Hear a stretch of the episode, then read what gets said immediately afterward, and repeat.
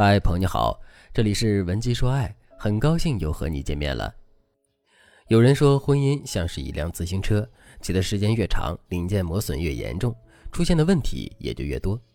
这其中最让人感觉到煎熬的问题就是，夫妻相处的时间越长，彼此之间就越没话说，有的甚至都到了相看两厌的地步。我的学员蒋女士就遇到了这个问题。蒋女士今年三十二岁，她跟老公已经结婚五年了。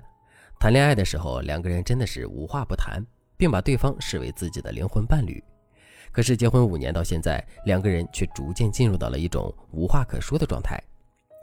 两个人每天的生活基本上是这样的：下班回家之后，蒋女士就一个人窝在沙发里追剧，老公呢，则是一个人躲在书房里打游戏。临睡觉的时候，两个人洗漱完躺在床上，然后互道一声晚安，这一天就算是过去了。有的时候，蒋女士也会试图调节话题，想跟自己的老公多聊几句，可老公每次都是嗯啊的回应的态度很不积极，所以慢慢的，蒋女士也就没有再跟老公沟通的欲望了。蒋女士本来以为两个人的婚姻会这么一直不冷不热的持续着，可没想到的是，蒋女士竟然在无意间发现了老公跟别的女人聊骚的证据。蒋女士对我说，看到这些证据之后啊，她整个人都快崩溃了。她是怎么都没有想到，平时在她面前跟块木头似的男人，在跟别的女人聊天的时候，竟然是如此的神采奕奕。而且两个人聊天的记录里那些肉麻的情话、骚话，也让蒋女士觉得恶心反胃。蒋女士怎么也无法接受，那个曾经那么爱她的男人，竟然也会聊骚，也会出轨。那一瞬间，她是真的不知道该怎么办了，于是就来找我做咨询。我对蒋女士说：“其实你这种情况在现实生活中也比较普遍。”首先，夫妻相处的时间久了之后，彼此之间无话可说，甚至是相看两厌，这是一个比较常见的现象。可是，我们每个人都是有倾诉欲的，都是需要精神上的交流的。如果我们无法满足男人的需求，那么男人就很有可能会去向外寻找。这也就意味着，夫妻之间沟通减少，甚至是无话可说的这件事，是男人出轨的巨大风险因素，不可不防。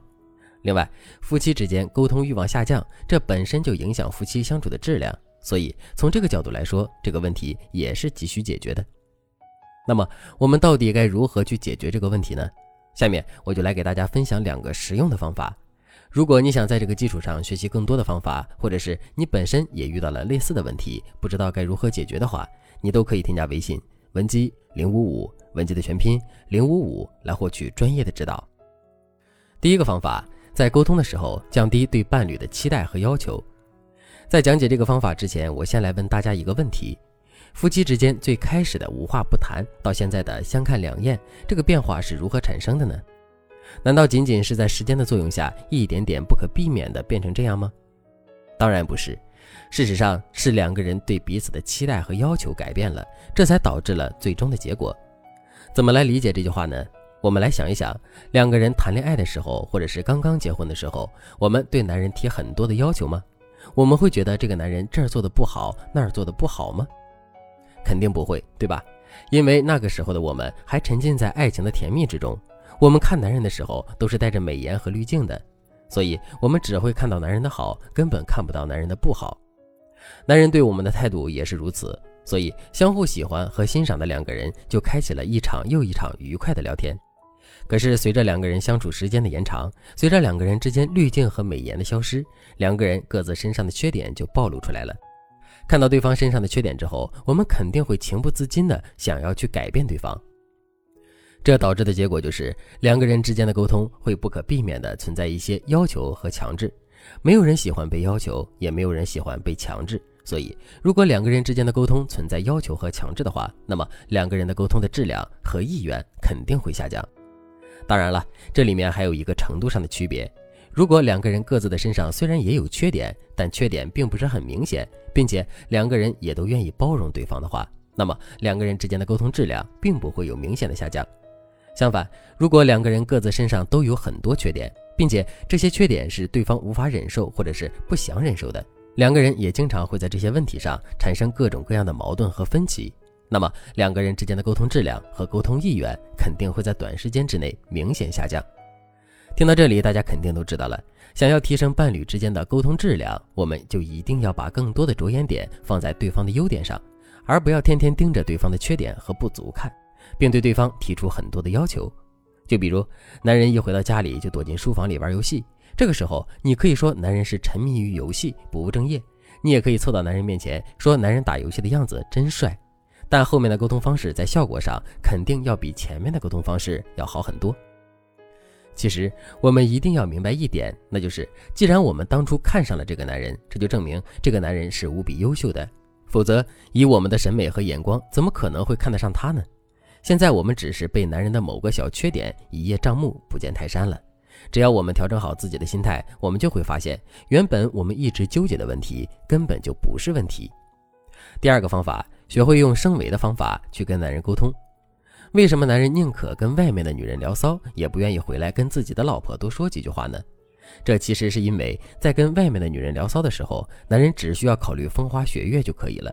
可回到家里跟自己的老婆聊天的时候，男人却不可避免的要聊到柴米油盐。总结来说，就是男人在外面跟别的女人聊骚的时候，很容易能获得精神世界的满足；可在跟自己老婆聊天的时候，男人就不得不去面对赤裸裸的现实。所以。如果我们能够用升维的方法去让男人跟我们聊天的时候也能获得精神上的满足的话，那么他精神出轨的概率自然就大大降低了。那么用升维的方式去跟对方聊天，具体该如何操作呢？举个例子来说，男人在公司里遇到了烦心事儿，回到家里愁眉不展的。这个时候，如果我们正常跟男人聊天的话，我们可能会对男人说他哪里做的对，哪里做的不对，接下来该怎么做等等。从客观上来说，我们这些评论都是对的。可从主观上来说，男人其实并不想听到这些道理和分析，他需要的是精神上的安慰。所以在这个时候，如果我们把语境提升一个高度，然后对男人说“会烦心是好事啊，说明你一直没有放弃成长”。听到这句话之后，男人肯定能感受到来自于我们精神上的支持，并在内心获得满足感。有了这个前提之后，他还会去外面寻找安慰吗？肯定就不会了。当然了。现实生活中，不同男人的性格是不同的，不同夫妻的感情状况也是不同的，不同的小三的手段和顽强程度也是不同的。所以这里我们也不能一概而论。如果你觉得自己的情况更加严重，并且自己已经无力应付小三，挽回男人的话，你可以添加微信文姬零五五，文姬的全拼零五五，来获取专业的指导。好了，今天的内容就到这里了，感谢您的收听。您可以同时关注主播，内容更新将第一时间通知您。